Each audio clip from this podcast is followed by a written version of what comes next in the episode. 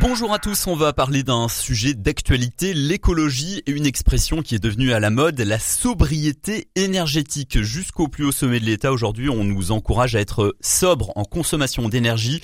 Aujourd'hui, avec la hausse du prix de l'électricité, des carburants et du gaz, un sujet tant économique qu'écologique, un sujet qui sera évoqué le 29 septembre lors de la REF 21, la rencontre des entrepreneurs de France de Côte d'Or.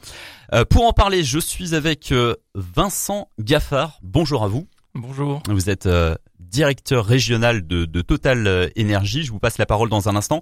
François Gonzi, bonjour. Bonjour. Directeur commercial régional chez, chez, chez EDF. Et puis enfin, Yannick Louvet, bonjour à vous. Bonjour.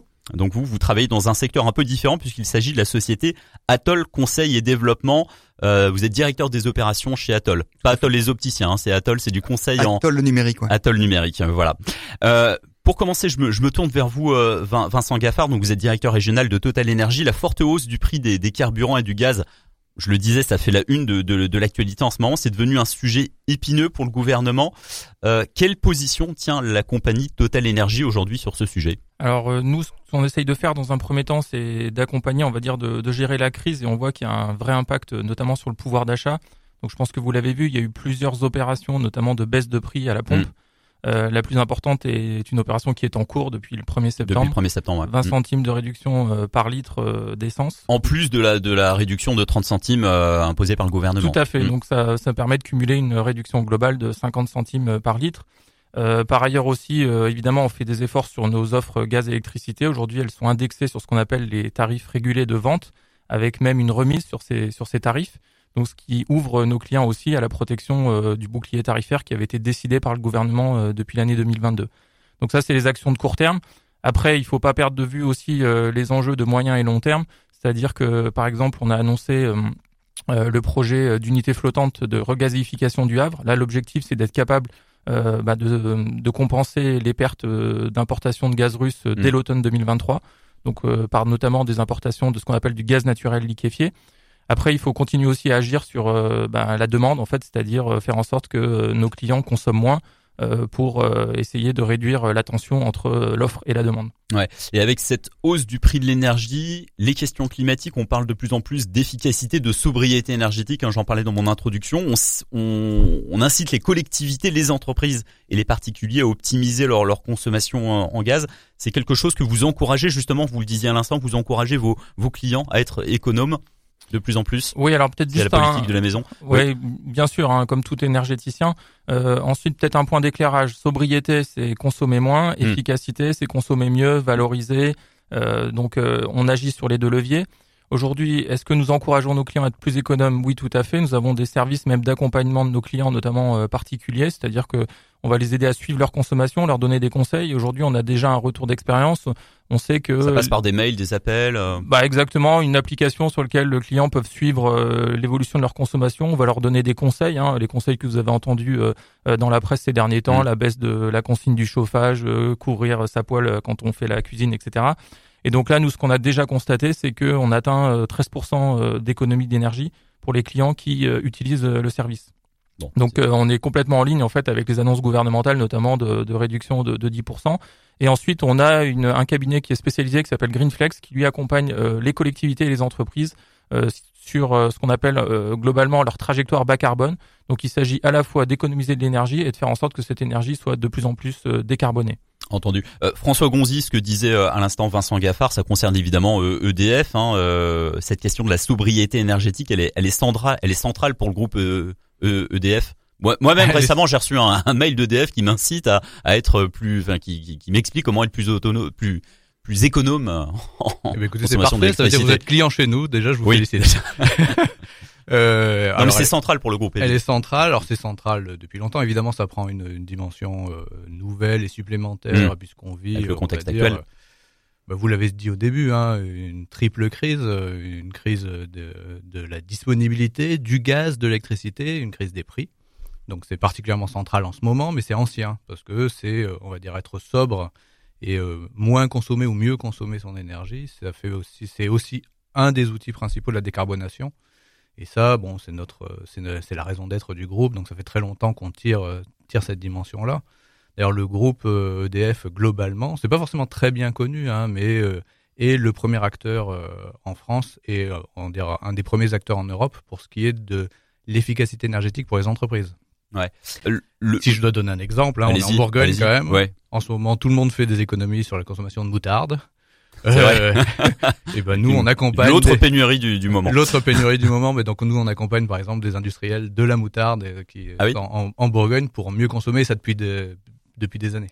Entendu. Euh, le, le, groupe EDF a réaffirmé récemment sa volonté d'être pour un avenir neutre en carbone. Ça, ça constitue une évolution de votre stratégie, encore une fois, une nouvelle. Euh... Alors c'est pas une évolution, c'est plutôt une affirmation mmh. puisqu'on a on a intégré ça dans, dans la continuité de l'entreprise. Mmh. C'est une continuité hein, puisqu'on est euh, historiquement euh, le plus grand producteur d'énergie euh, d'énergie décarbonée du monde, euh, un des premiers producteurs d'énergie renouvelable du monde. Quand je dis un des premiers, c'est on va dire à égalité avec un autre qui, qui, est, en, qui est en Norvège. donc c'est plutôt une continuité. Ce qui est ce qui est plus on va dire un renouveau et ce qu'on veut affirmer, c'est que Autant c'est quelque chose qui est très connu sur nos moyens de production, c'est-à-dire notre EDF en tant qu'industriel qui, mmh. produit, qui produit de l'énergie, Autant, ça ne suffit pas pour préparer le, on va dire, le changement climatique. Ça n'est qu'un axe. Et le deuxième axe qu'il faut absolument qu'on porte et qu'on intensifie, c'est décarboner ce qui se passe chez nos clients. Alors ça, encore une fois, c'est douloureux parce qu'on vit une crise à l'heure actuelle, mais c'est le moment où on peut, on peut porter ça. On va dire, il y a une prise de conscience aussi des consommations chez nos clients. C'est vrai simplement déjà en prenant conscience de ce qu'on consomme au jour le jour. Hein, euh, mais c'est vrai aussi en décarbonant petit à petit. L'exemple le plus classique chez un, chez un particulier, hein, c'est de transformer les, des chaudières fuel hmm. ou gaz en pompe à chaleur. Donc ça, c'est un exemple très simple et euh, avec de l'investissement. Très simple, j'exagère peut-être mhm. un peu. Ça demande un investissement et un effort, mais c'est une manière de décarboner, euh, de décarboner ses consommations à la maison. Et justement, alors c'est la, la, question que j'allais vous poser. Comment est-ce que vous accompagnez vos clients pour euh, et les entreprises notamment pour euh, être plus sobres en, en, énergie? Avec Vincent Gaffard, on parlait de appels ou mails auprès des, des clients particuliers pour être plus plus sobre auprès des entreprises. Vous, vous faites comment? Alors, je, dans, la, dans, la, suite de ce que disait euh, Monsieur Gaffard, c'est finalement il y a toujours trois niveaux. Hein. Il y a un premier niveau qui est prendre conscience de ce qu'on consomme, et ça tout, c'est vrai pour les particuliers comme pour les entreprises. Tout le monde n'est pas encore forcément très averti, et c'est vrai vraiment autant pour les particuliers que les entreprises. Donc c'est d'abord s'informer, donc c'est amener pour les particuliers un certain nombre d'outils, de, les particuliers et les entreprises, d'outils d'analyse de sa consommation. Ça c'est le, le premier niveau. Et vous savez, c'est comme quand on fait un régime. Hein. Euh, le, la première étape, c'est que quand on se pèse sur une balance, déjà on a perdu du poids. Euh, c'est vrai, hein, c'est, prouvé, ça s'appelle du nudge en sociologie. Ah juste se, se peser euh, permet, permet de perdre du poids de manière presque naturelle. Le deuxième niveau, c'est d'avoir du conseil. On donne du conseil pour dire finalement c'est quoi la comparaison entre les consommations sur tel usage et ce que vous pourriez faire de mieux. De mieux, c'est-à-dire en, en consommant au bon moment ou en investissant pour, euh, pour mieux consommer. Et, la troisième partie, c'est, vraiment l'accompagnement à l'investissement.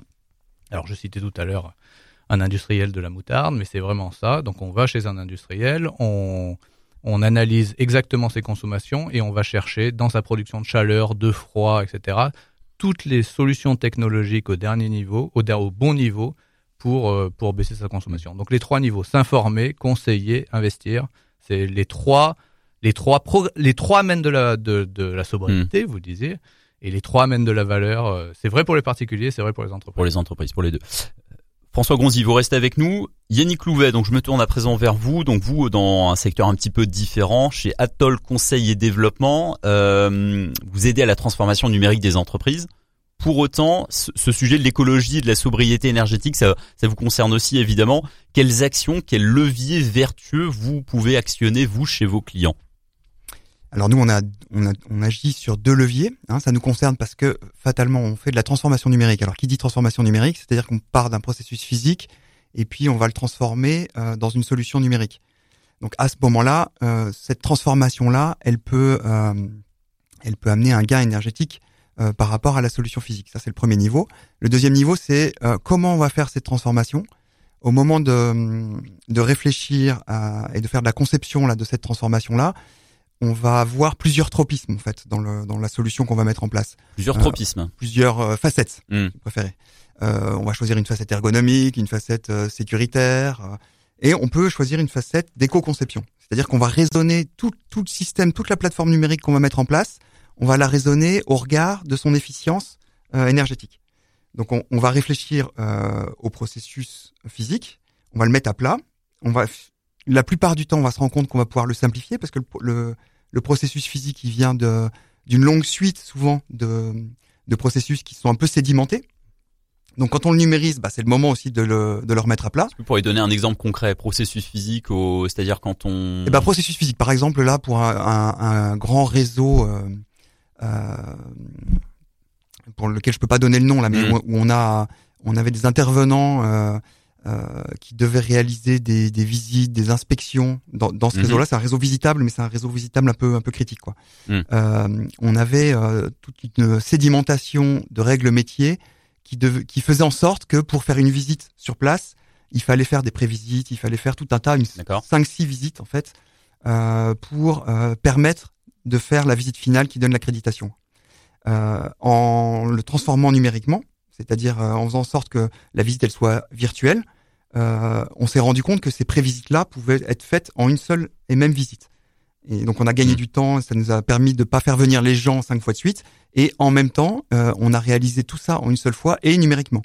Donc il y a plus de visite sur place, tout est numérique. Donc là, voilà, on a un gain, euh, on a un processus numérique qui euh, qui propose une meilleure gestion de l'énergie que le, le que le processus Que, physique. que, que, que, que les déplacements. Et en Voilà. le réalisant, Voilà. alors ça c'est le premier levier. Le deuxième levier c'est l'éco-conception, c'est-à-dire Mhm. que en le réalisant, bah, du coup on a fait le choix de réfléchir euh, au, au- à l'efficience Mhm. euh, énergétique. Et puis euh, on a, on- il y a eu des partis pris qui nous ont obligés à faire tel ou tel processus numérique, telle ou telle application.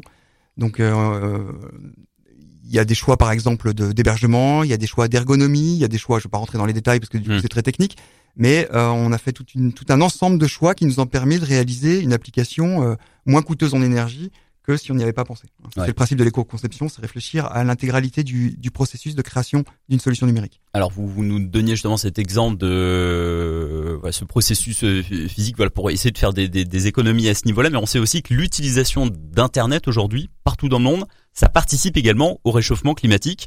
Euh, on le sait peu, on en parle assez peu, mais euh, euh, voilà, avec euh, l'utilisation de cloud pour le stockage de données, pour les entreprises, les particuliers également, est-ce que est-ce que vraiment c'est une solution vertueuse pour l'environnement? Voilà. Alors ces clouds, tout- est-ce que le numérique est vraiment euh, l'utilisation euh, du, du numérique euh, est, est vraiment la solution? Euh, ouais, alors breaking La grande news, question. breaking news, oui, effectivement, le numérique consomme de l'énergie. Bon, ça, euh, on n'a pas trop le choix. Euh, et là encore deux leviers. toutes les baies techniques, etc. ouais, les, clouds, ouais. euh, les salles blanches, euh, même les appareils euh, numériques. Alors, ça consomme de l'énergie en un, et en, en deuxième lieu, ça consomme aussi euh, euh, du, du matériel, des terres rares euh, qui sont qui sont pas Mhm. évidentes à, à- à disponibiliser. Mais là, bon, là, c'est pas le sujet d'aujourd'hui. Euh, sur la partie Pour la énergie, conception des voitures électriques, entre autres. Enfin bon, ça c'est ouais, un ou autre. même un, un portable. ou un portable, voilà. Ça c'est un autre ouais. sujet qu'on pourra développer une autre fois. Ouais. Euh, alors pour revenir au sujet d'aujourd'hui qui est, qui est, euh, qui est l'énergie, hein, euh, là encore deux leviers. Si, si le, le processus qu'on numérise, en fait, il, il- malgré l'énergie euh, qu'on va utiliser pour le pour le faire tourner, euh, s'il réalise un gain d'énergie d'un ratio 2, 3, 4 ou même 20, bah, du coup on aura on aura réalisé une efficience énergétique. Typiquement là tout à l'heure je parlais de la la dématérialisation des visites Mm. d'inspection. Euh, bon, bah là, ça, ça coûte euh, une certaine énergie. Il faut un modèle 3D, tout ça. euh, c'est sûr que pour euh, héberger ça, pour faire tourner ça, ça demande un peu d'énergie. Mais ça demande moins d'énergie que de réunir les personnes 5 six fois de suite pour faire pour faire la Mm. visite. Mm. hein. Donc là, le, le premier niveau, c'est euh, à partir du moment où on gagne de l'énergie. ouais. Ouais, il y a quand même un gain. Il Mm. faut avoir une approche un peu holistique et puis faire le, le- le calcul à la fin. Mais là, il y a un gain. Enfin, quand même, il y a un gain qui peut être d'un ratio important hein, dans certains cas. Mm. Euh, donc ça, c'est le premier niveau, c'est quand on travaille sur le processus. Et puis après, le deuxième niveau, c'est quand on travaille sur euh, la promesse même du numérique. C'est-à-dire que le numérique peut peut amener d'autres solutions en fait à la sobriété énergétique. Euh, et c'est ce, qui est, ce que sont en train de de, de réfléchir les, les GAFAM euh, euh, et en particulier ceux de Californie. hein. Ils sont en train de, de, de se poser la question de euh, la fin de l'abondance, comme, comme le, le citait notre, notre président. Président, il y a quelques Euh, jours. eux, ils réfléchissent, ils se disent, ok, on, on vit dans un, dans un monde fini, donc on a une production euh, de produits finis, et pour autant, notre croissance, elle repose sur un mécanisme de désir infini. Donc, comment, comment numériquement parlant, on peut, euh, on peut résoudre ça. Et l'idée, c'est de dire la dématérialisation des processus, ça suffit pas. Il faut dématérialiser la croissance. Hein, d'où le métaverse, euh, mmh. d'où les préquels qu'on connaît, qui sont euh, la blockchain, euh, les NFT, enfin ce genre de, de technologies, qui demain vont permettre, vont peut-être permettre, parce que c'est une solution, il y en a peut-être d'autres, hein, qui vont peut-être permettre de dématérialiser la croissance, la, la, la croissance, euh, et d'avoir un monde physique où on pourrait réaliser une certaine frugalité, une certaine sobriété avec euh, ses désirs principaux assouvis, mm. et puis un monde numérique où là, euh, les désirs inassouvis qui sont le moteur en partie de la croissance pourraient continuer à tourner avec de l'achat, avec de la dématérialisation d'objets, de la dématérialisation de mm. services. Et puis là, du coup, on aura euh, comme vous le disiez tout à l'heure, on a, on a une consommation énergétique pour faire tourner le cloud de base pour euh, faire pour euh, mettre en opération tout ça. Mm, mm. Mais après, on voit bien que la croissance, elle sera complètement infinie au niveau de la production d'éléments de, numériques. Mmh. Bon, il y a plus, plusieurs solutions en tout cas qu'on peut qu'on peut optionner. Vincent Gaffard, je, je reviens vers vous. Est-ce que moins de consommation d'énergie pour les Français, pour les entreprises, est-ce que ça signifie moins de business pour les entreprises du secteur de l'énergie comme Total Énergie concrètement? Si on incite les gens à, en gros, à consommer moins d'essence, ça fait moins de revenus pour Total Énergie, c'est ça que je veux dire. On est tout à fait d'accord. Euh, moins d'énergie égale moins de business. Alors pour autant, euh, ce qu'il faut voir, c'est qu'aujourd'hui, on est dans une phase où il y a des bouleversements assez profonds dans le secteur de l'énergie. C'est-à-dire qu'il y a des acteurs qui se repositionnent, certains acteurs qui historiquement étaient des énergéticiens viennent se positionner sur la mobilité. Vous avez aussi des acteurs, par exemple, du monde des déchets qui viennent se positionner sur la production d'énergie, puisque le déchet devient une source valorisable mmh, sous forme mmh, d'énergie. Mmh. Donc on assiste de manière globale à un bouleversement. Il y a une transformation vraiment du secteur. Voilà, transformation du secteur qui incite de se poser des questions sur euh, le positionnement sur la chaîne de valeur, où est-ce qu'on se positionne en amont, en aval. Euh, deuxième élément quand même que je voudrais rappeler, euh, Total Energy est une compagnie internationale.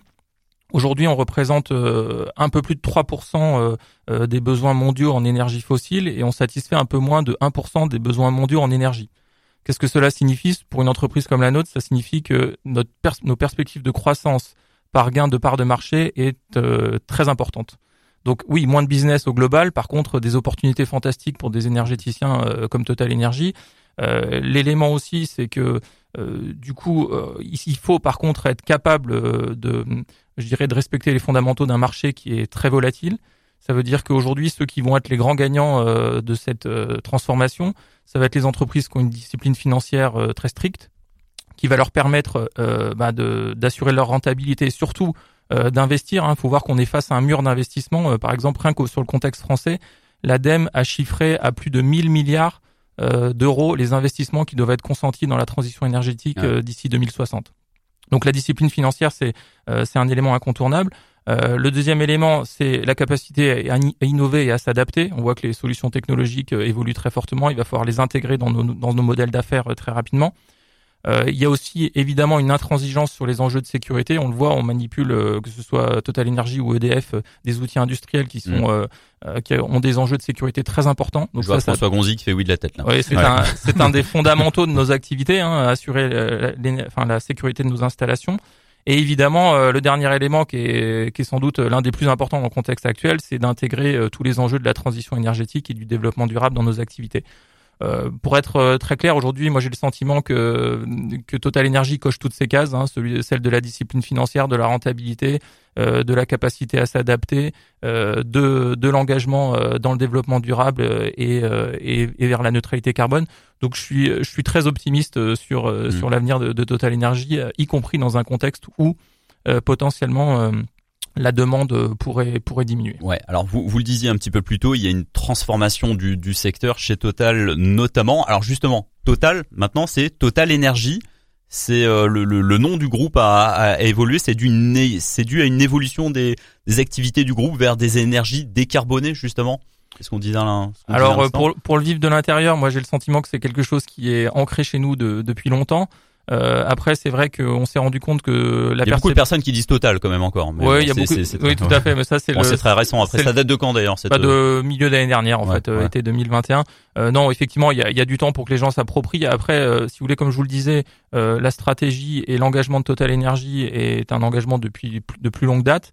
On s'est par contre rendu compte effectivement que c'était peut-être pas suffisamment visible vis-à-vis -vis de nos parties prenantes. Et donc l'objectif euh, du changement de nom, c'était surtout de, donner de la visibilité à notre stratégie. donc après, si vous voulez, ce qui est important aussi, c'est que nous, on, on considère qu'il y a à la fois des enjeux environnementaux et, sociaux. On le voit aujourd'hui, hein, c'est-à-dire que la problématique du coût doit aussi être considérée. Et ça, c'est quelque chose que nous intégrons pleinement. Alors notamment, nous nous basons sur sur les objectifs de développement durable des Nations Unies suivant quatre axes l'énergie et le climat, la protection de l'environnement, euh, la création de valeur pour la société et le bien-être des personnes. Donc ça, si vous voulez, c'est c'est une chose très importante. On le voit aujourd'hui. On a sans doute un peu négligé ces, ces, aspects coûts et le fait que la transformation pouvait être euh, très compliquée à vivre, notamment euh, bah, pour les pour les ménages et, mm. et les citoyens et citoyennes. Et donc aujourd'hui, c'est là tout l'enjeu de la transformation et de et de la transition énergétique, c'est d'être capable de, bah, de de garantir cet équilibre entre des réponses aux enjeux environnementaux. On est tous d'accord, il faut y aller, la neutralité carbone 2050 maximum. Euh, mais par contre, euh, il faut euh, le faire en sorte que ce soit suffisamment équilibré pour que cette transition soit une transition juste. Hmm. pour finir, François, Gonzi, François Gonzi, quel conseil simple vous pourriez donner à nos auditeurs pour être plus sobre en énergie à la maison et, et à la maison pour les particuliers et en entreprise? Vous voulez, vous voulez du, du, concret, hein, c'est ça? Ouais, ouais, Alors pour, pour rebondir sur euh, la discussion sur le numérique, arrêtez de regarder des vidéos de chats. Ça c'est voilà. non mais plus sérieusement euh, sur les choses très concrètes, euh, les gestes vraiment basiques de sobriété Parce que regardez de des vidéos, terme. Regardez des vidéos, des vidéos sur YouTube, sur YouTube, sur des plateformes, ça énormément consomme d'énergie. Ouais, ouais. Ça consomme énormément d'énergie. C'est aujourd'hui le gros. Le streaming aussi. c'est le gros du trafic internet actuel. Hein, mm. C'est de regarder des vidéos de chats. Euh, je suis désolé. Quelqu'un de votre euh, entourage qui regarde beaucoup de vidéos de chat, je crois. Euh, Peut-être. non, mais plus plus basiquement, euh, après cette petite virgule euh, humoristique, enfin semi humoristique, il y a, on va dire, des gestes simples pour cet hiver. Hein. Il y a il y a simplement mettre le chauffage à 19 quand on a un particulier. Mmh. Ça, ça, a été recommandé par le gouvernement il y a quelques jours. Exactement. Donc ça c'est assez simple. Je pense qu'on survit assez simplement à 19. et donc après, si on va, si on va voir ce que doivent faire les entreprises et ce que peuvent faire les entreprises, on va dire, je vais différencier deux choses, deux actions simples. Si on est dans le monde de l'industrie, hein, je citais tout à l'heure industriel de la moutarde, là, il y a beaucoup de choses à faire. Beaucoup de les industriels ont déjà fait énormément de choses hein, sur, mmh. leur, sur leur performance. Aujourd'hui, il y a encore un travail possible sur les moteurs. En fait, chez les industriels, il y a pas mal de pompes. Euh, de pompes, de moteurs électriques. Euh, il y a beaucoup de choses à faire sur ces moteurs-là et pour, euh, pour les remplacer petit à petit et ça améliore considérablement leur performance énergétique. Et maintenant, je vais donner un autre exemple qui peut être valable chez une partie industrielle et pas mal dans le monde du tertiaire de bureau. En fait, le monde du tertiaire de bureau, c'est un vrai sujet parce que la consommation énergétique hmm. pèse pas beaucoup dans le fonctionnement en, coût, dans le fonctionnement. Donc c'est presque généralement, ça fait partie des, des dépenses euh, impalpable, or non négligeable quand on en fait le, la somme au niveau, au niveau d'un pays. Et eh ben simplement, faites un effort de, de lancer une mesure de calorifugage des, de vos, de vos, de vos conduits de clim, généralement, donc on va dire de mm. froid et de chaud. Le calorifugage en ce moment, c'est énormément sponsorisé, ça coûte pas très cher et c'est une mesure très très simple et très efficace pour réduire les consos quand on voit le, là je sais pas, je ressens, je, je repense à quelque, jeu, quelque chose il y a quelques années, bon, c'est pas en Bourgogne, mais à la Défense, il y avait toutes ces tours la nuit qui étaient encore éclairées, les bureaux, euh, on n'éteignait, on n'éteignait pas la lumière. C'est aujourd'hui, c'est quelque chose d'intégré. On éteint la lumière quand on quitte le bureau le soir. Alors soit on éteint la lumière, soit à minima on investit juste ce qu'il faut pour mettre des capteurs, pour dire quand il n'y a plus personne dans les bureaux, la lumière s'éteint. Voilà. et on éteint la clim et le chauffage aussi. Exactement, même même dans des dans des studios de radio. Non, aussi également. Euh, bon, il y a les il y a les machines voilà qui produisent de, la chaleur aussi autour, ce qui fait que malheureusement on est obligé de, maintenir la, la, la, clim allumée. Euh, pour finir, une question euh, voilà pour ouvrir un petit peu euh, question d'ouverture pour finir que je vous pose à, à, vous trois. Comment de grandes entreprises du secteur de l'énergie ont-elles intégré l'enjeu climatique? Je viendrai auprès de vous Yannick Louvet juste après, mais peut-être pour finir. Euh, je peux prendre si vous voulez. ouais. je, je, peux, je peux commencer. allez Oui, enfin, effectivement, il faut l'intégrer, euh, je dirais, dans, dans toutes les dans toute la stratégie de l'entreprise. Hein. L'enjeu climatique aujourd'hui, euh, on a une feuille de route qui est claire, c'est d'atteindre la neutralité carbone à l'horizon 2050. Mmh. Donc ça signifie à la fois des comportements exemplaires au sein de l'entreprise, hein, on le disait, il y a plusieurs éléments que je voudrais souligner. On va annoncer notamment du reste un, un plan d'investissement de plus de 1 milliard euh, d'euros euh, d'ici la fin du mois de septembre pour l'efficacité énergétique sur nos sites industriels. Donc la première chose, c'est d'être exemplaire chez soi. Hein. Donc d'autres petits exemples simples, l'utilisation du plastique à usage unique a été bannie dans nos dans tous nos, nos bureaux depuis depuis plusieurs années. donc voilà, il y a des choses. première chose, c'est montrer aux gens que nous-mêmes nous sommes acteurs et que mmh. dans notre comportement, nous nous nous faisons ce que nous disons. Euh, deuxième chose, évidemment, accompagner euh, cette transition énergétique, donc accompagner euh, aussi nos clients, on l'a dit au cours de l'émission, c'est-à-dire, et puis vous venez de le, rappeler, c'est-à-dire tous les gestes qui peuvent permettre à nos clients de, réduire leur consommation énergétique et d'avancer. Et ensuite, évidemment, on essaye de se développer beaucoup sur tout ce qui concerne les énergies renouvelables. donc là, Total Energy aujourd'hui a pour ambition de, rentrer dans le top 5 mondial des producteurs d'électricité d'origine renouvelable d'ici 2030. Euh, donc ça, ça veut dire des investissements massifs. Hein. On parle aujourd'hui de, cette année 4 milliards d'euros d'investissement dans, dans, le renouvelable et l'électricité euh, chez Total Energy. Donc voilà, ça veut dire euh, vraiment, je dirais, se mettre en ordre de marche et suivre la stratégie qui a été définie pour, bah, pour atteindre cette neutralité carbone et répondre aux enjeux du réchauffement climatique. Entendu. François Gonzi, en quelques mots, votre regard? Eh ben écoutez, nous, ce qu'on fait, c'est on agit sur nos émissions directes en tant qu'industriel. Donc là, euh, pour donner deux exemples simples, hein, on a dans les dix dernières années, on a fermé assez massivement des centrales qui fonctionnaient au charbon et au fioul pour euh, investir massivement dans les renouvelables. Hein. Donc on a fermé à peu près 20 centrales euh, au niveau mondial, hein, mais beaucoup en France et beaucoup au, Royaume-Uni qui fonctionnent au charbon et au fioul et on a qui pèsent à peu près 4 gigawatts. Et on a ouvert à peu près un peu plus de 10 gigawatts de, de, mmh. de nouvelles centrales euh, renouvelables. Même si, récemment, même si récemment il y a des centrales de charbon qui ont été réouvertes. Euh, en, Alors pas d'EDF. Hein. Pas, pas, pas d'EDF. en, en Allemagne notamment. Euh, ah oui, oui, en Allemagne ou, ou, pas très loin dans le Grand Est pour passer le, à Saint-Avold pour passer le, pour passer la pointe de cet hiver. Il y a, il y a eu une demande du gouvernement de réouvrir une centrale. Hmm. Euh, donc ça c'est un sujet à agir sur ces émissions directes. Alors je vais donner un autre exemple hein, là pour le coup qui concerne bien euh, Bourgogne-Franche-Comté puisqu'on est aussi un très grand exploitant de de réseaux de chaleur dans pas mal de villes. Et donc, on a passé massivement ces réseaux de chaleur à la biomasse. Aujourd'hui, c'est le la c'est plus le gaz, c'est la biomasse, l'énergie euh, l'énergie euh, principale des réseaux mmh. de chaleur dans les villes de Bourgogne-Franche-Comté. Et puis pour finir, là c'est les émissions directes. On agit et finalement c'était le thème de l'émission sur les émissions indirectes, c'est-à-dire quelles sont les émissions qui sont générées chez nos clients et donc ben là, on les accompagne pour faire les bons investissements aux bons endroits. Et ça, finalement, on l'a pas mal brossé autour de cette émission. Entendu. Merci, merci à, à, vous deux, Vincent Gaffard et François Gonzi. Et puis pour finir, je me tourne vers vous, euh, euh, Yannick Louvet. Je vous oublie pas dans le secteur, voilà, de, du digital. Quel euh, Qu'est-ce qu'on peut On a déjà évoqué le sujet ensemble tout à l'heure, mais voilà, quelle peuvent être la stratégie des, des, acteurs de votre secteur, voilà, pour être plus sobre en énergie?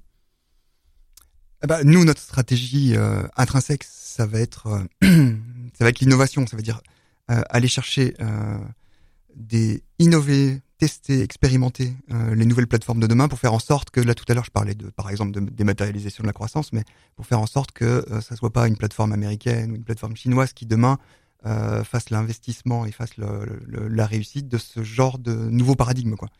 nous, on est disruptif par essence, donc on pense dans le numérique que il va y avoir des, des, solutions next generation, quoi.